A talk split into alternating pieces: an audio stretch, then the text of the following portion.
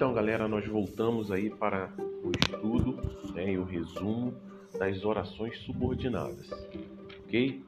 Então, orações subordinadas são aquelas que exercem função sintática sobre a oração é, seguinte, né? Então, nós temos a, uma oração chamada considerada de principal e nós temos uma oração que é subordinada a ela. E esta oração subordinada, ela exerce uma função sintática sobre essa oração inicial, sobre essa oração principal. Nós vamos falar das orações subordinadas adjetivas, das substantivas, vamos iniciar por elas, e das adverbiais.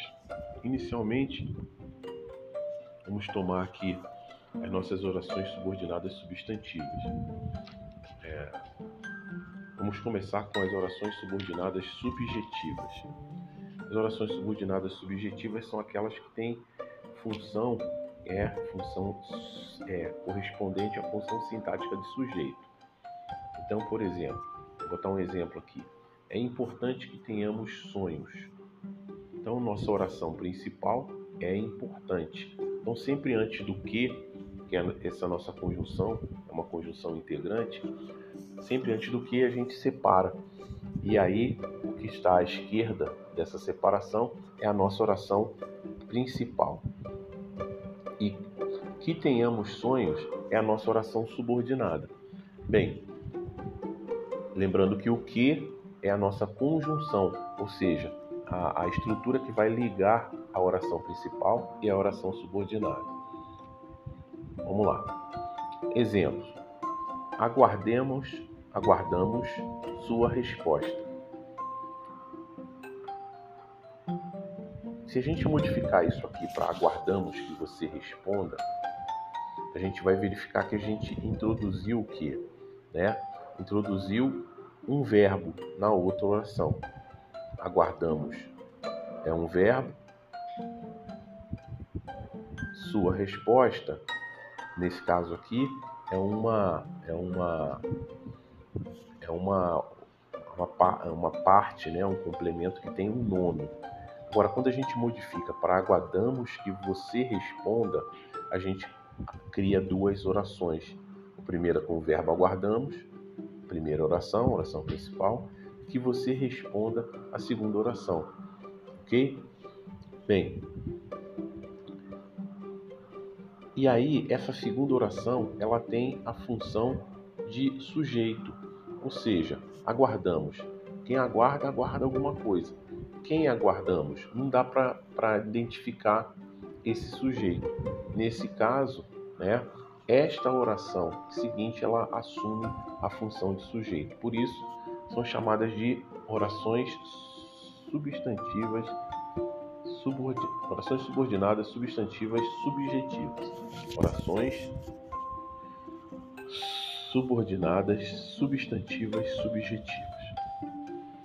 Para identificar de forma mais fácil, né, é, a gente usa o artifício de substituir a oração né, é, seguinte, a oração é, subordinada, pela palavra isso. Então é muito importante, a gente vai usar isso bastante nessa análise. Se der sentido, trata-se de uma oração substantiva. Então a gente identifica que é uma oração substantiva se a gente substituir a oração é, complementar, vamos dizer assim, a, a, a oração subordinada pela palavra isso. Se mantiver o sentido, né? Então, por exemplo, é bom que você estude, né? É bom isso. Então, se tem sentido, é uma oração subordinada substantiva. Bem, resumindo, para ser uma oração tem que ter verbo. Quando temos dois ou mais verbos, temos um período composto. Isso aprendemos lá atrás. Temos também como, identificar é, os verbos na primeira e na segunda oração. Isso aí também é uma prática comum. Por exemplo, é importante que ele venha. Então nós temos o verbo ser, né? O é, logo no começo da, da primeira oração, importante, antes do que eu separo e que ele venha é a oração subordinada. Se conseguimos substituir a oração subordinada por isso, nisso ou disso, temos uma oração subordinada substantiva. Vamos agora falar das orações subordinadas subjetivas.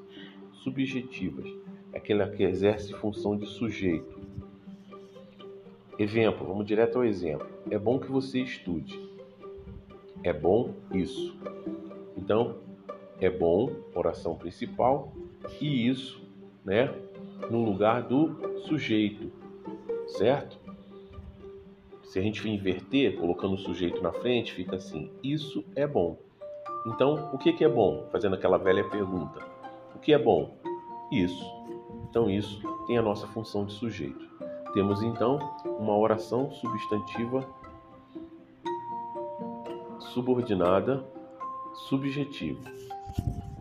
Vamos dar outros exemplos. Sabe-se, sabe-se.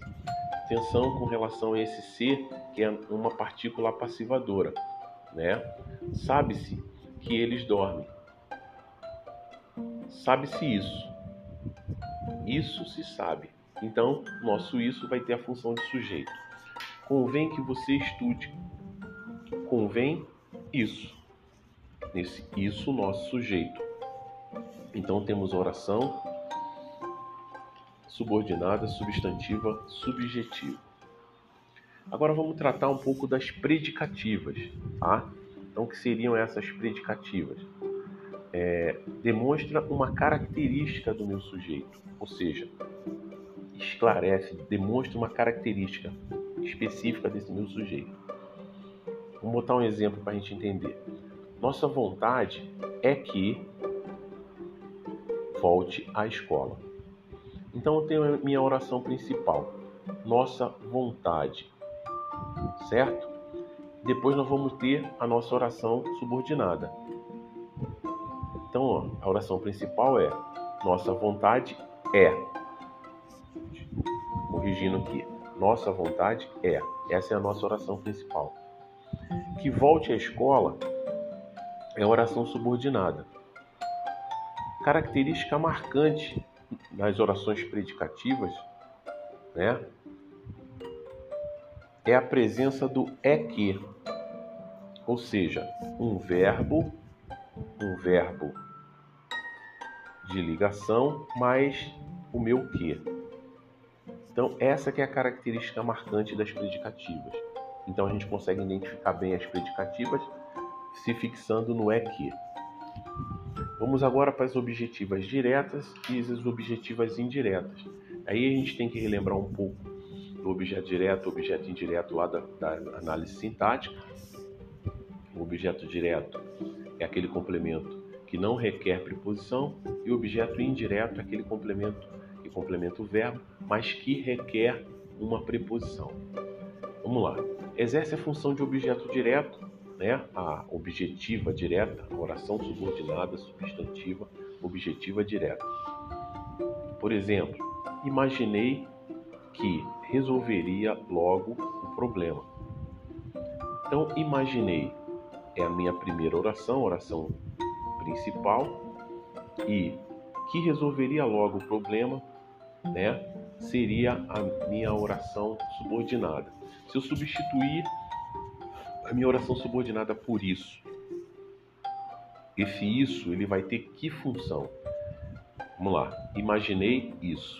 Quem imagina, imagina alguma coisa. Precisei de preposição? Não.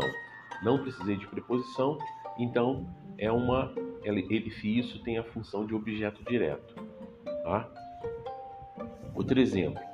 Verifique se eles já voltaram. Então, verifique tá? Eu, eu tenho a minha oração principal, né? Meu verbo e indicando a oração principal. Se eles já voltaram, então verifique isso, né? Quem verifica, verifica alguma coisa. Não tem preposição, objeto direto. Então, isso caracteriza as nossas orações subordinadas, substantivas, objetivas, diretas. Já as objetivas indiretas, elas têm ligação com o objeto indireto. É aquele, que aquele complemento que precisa de uma, necessita de uma preposição. E nas, nas orações é da mesma forma. É, exerce a função de objeto indireto. Por exemplo, avisei os alunos de que haveria aula. Quando eu pego o avisei e tento substituir por isso, nesse caso eu vou ter que substituir não por isso, avisei isso. Né? Por quê? Porque o sentido da minha oração é, é subordinada, ele vai dizer o seguinte: se eu separar aqui, vamos voltar lá na, na oração. Avisei os alunos de que. Então, avisei aos, os alunos é a minha oração principal. De que haveria aula é a minha oração é, subordinada. Eu tenho que substituir a minha oração subordinada por isso. Então, nesse caso, o sentido seria avisei disso, disso.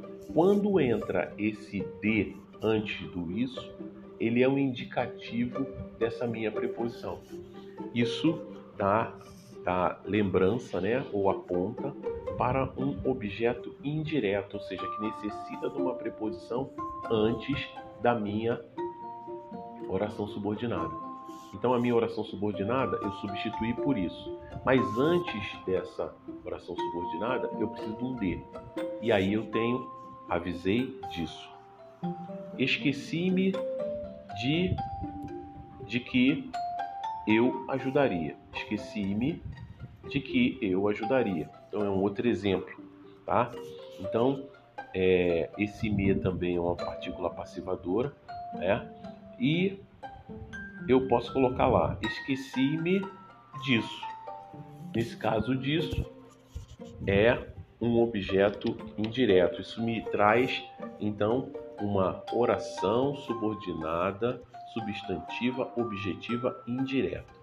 Então, a característica principal dessa oração é a presença de uma preposição antes da minha, da minha oração subordinada.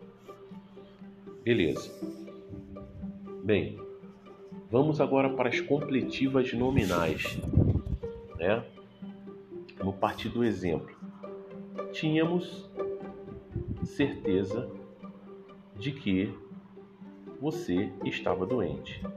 Então, se a gente observar bem, nós vamos verificar o seguinte: nós temos, temos a oração principal. Tínhamos. Certo? Em seguida tem a palavra certeza, que é um substantivo, que é um nome, não é um verbo, não é possível de se conjugar. Então, tínhamos certeza. Essa é a nossa oração principal, até o certeza. Aí vem de que você estava doente. Essa de que você estava doente é a nossa oração subordinada. Ela tende a completar o sentido. Porque se eu colocar só assim, tínhamos certeza, fica vago. As pessoas vão perguntar, tinha certeza de quê? E aí vem o nosso complemento, de que você estava doente. Esse complemento está fazendo complementação, né? Está complementando uma palavra, um nome.